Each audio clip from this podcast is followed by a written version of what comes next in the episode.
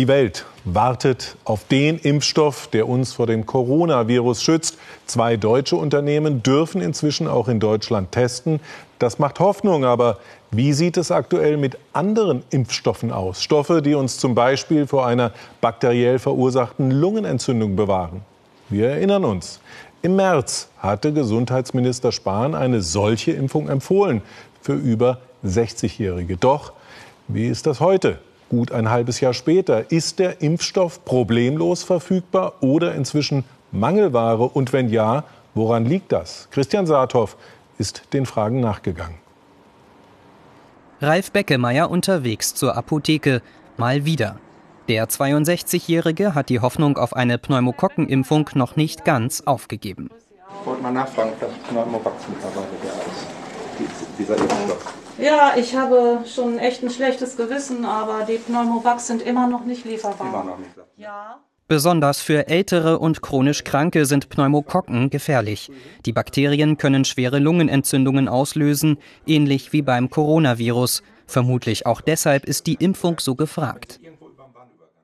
Also das Rezept ist mir ausgestellt worden für den Impfstoff am 12.03.2020 als die Covid-Sache eben auch in, in Gang kam.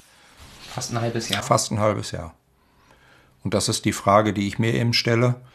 Äh, wir sind hier in einer, einer äh, der G7-Industrienationen. Und ich frage mich, wie kann es sein, dass so ein Impfstoff nicht zur Verfügung steht? Das fragt sich auch dieser Patient. Er leidet an chronischer Bronchitis und der Lungenkrankheit COPD, die die Atemwege verengt. Eine Pneumokokkeninfektion wäre für ihn fatal. Doch auch er wartet seit April vergeblich auf eine Impfung. Da muss man äh, einfach sagen, äh, auf Gott vertrauen, dass ähm, man nicht infiziert wird. Ich habe mich hier bei meinem Hausarzt im Ort auf die Warteliste schreiben lassen. Die Medizinische Hochschule Hannover. Hier treffen wir Lungenexperte Tobias Welte. Er schätzt die Zahl älterer und chronisch kranker Menschen, die geimpft werden sollten, auf bis zu 25 Millionen deutschlandweit. Die Pneumokokkenerkrankung ist eine prinzipiell zum Tode führende Erkrankung. Wenn wir diese Risikopatienten nicht mehr schützen können, dann werden mehr Patienten erkranken und mehr Patienten an Pneumokokken versterben. Deswegen empfiehlt die sogenannte STIKO, die Ständige Impfkommission des Robert Koch Instituts, Risikopatienten zu impfen.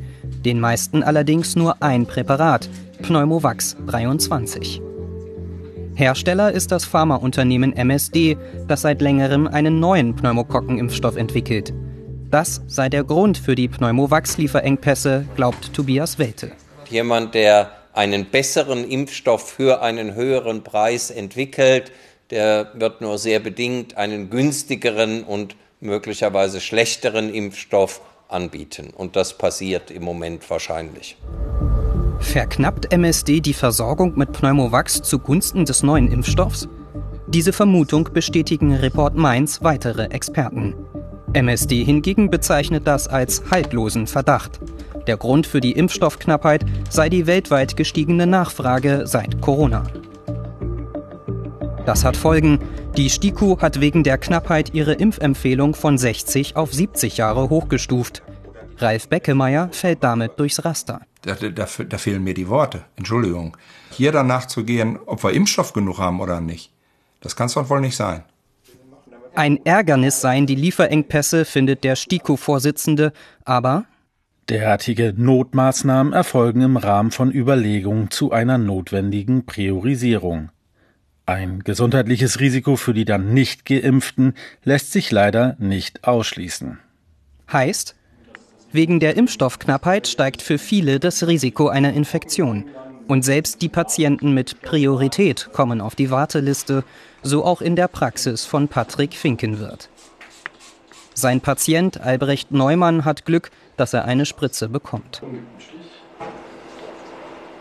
Für mich äh, besteht da immer die Angst, dass irgendwas passiert, wenn ich nicht geimpft werde.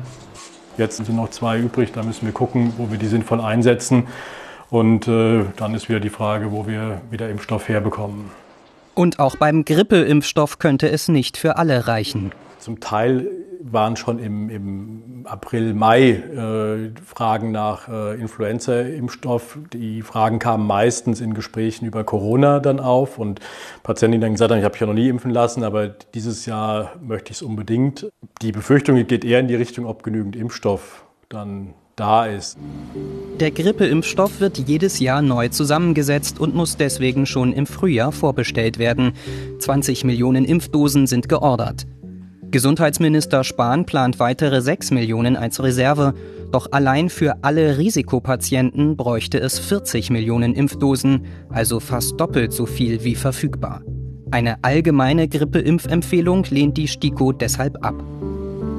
Die Empfehlung richtet sich also nach der Verfügbarkeit und nicht nach dem, was medizinisch sinnvoll wäre, genau wie beim Pneumokokkenimpfstoff.